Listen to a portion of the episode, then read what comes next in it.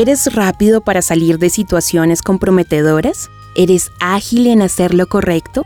Este es un mensaje escrito por Mary Lowman para The Christian Working Woman en español. Fran y Tomás enfrentan este dilema. Acordaron salir al cine con unos amigos nuevos, Max y Clara. Aunque la película estaba clasificada para mayores de 13 años, pocos minutos bastaron para saber que no era algo que querían ver. De manera abrupta, Tomás decide informar a Max que él y Fran se encontrarán con ellos después de terminar la película y salen del cine. Sentados tomando café, esperan que termine la película. Tomás y Fran tienen la oportunidad de hablar acerca de si era lo correcto haber causado una pequeña escena o si debieron quedarse a ver la película para evitar una vergüenza con sus nuevos amigos. Él está convencido que uno jamás debe comprometer sus valores y justo al terminar su café ven llegar a sus nuevos amigos. Hola, dice Clara. Pensamos que aquí estarían. Decidimos también salir. Hola, dice Fran. Qué pena haber salido así, pero... Fue mi decisión, interrumpió Tomás. Pido disculpas si les causé vergüenza. Solo sentí que la película estaba tan lejos de la verdad que era algo que ninguno de nosotros debería ver.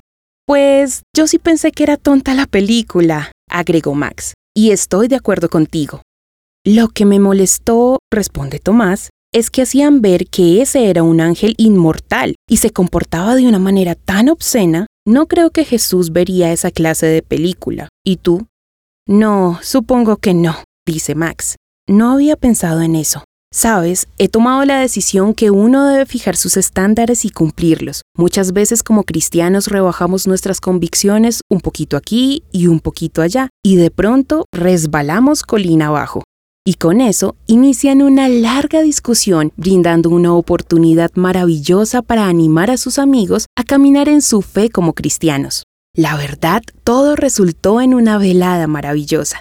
Camino a casa, Fran toma la mano de Tomás y le dice, Estuve tan orgullosa de ti.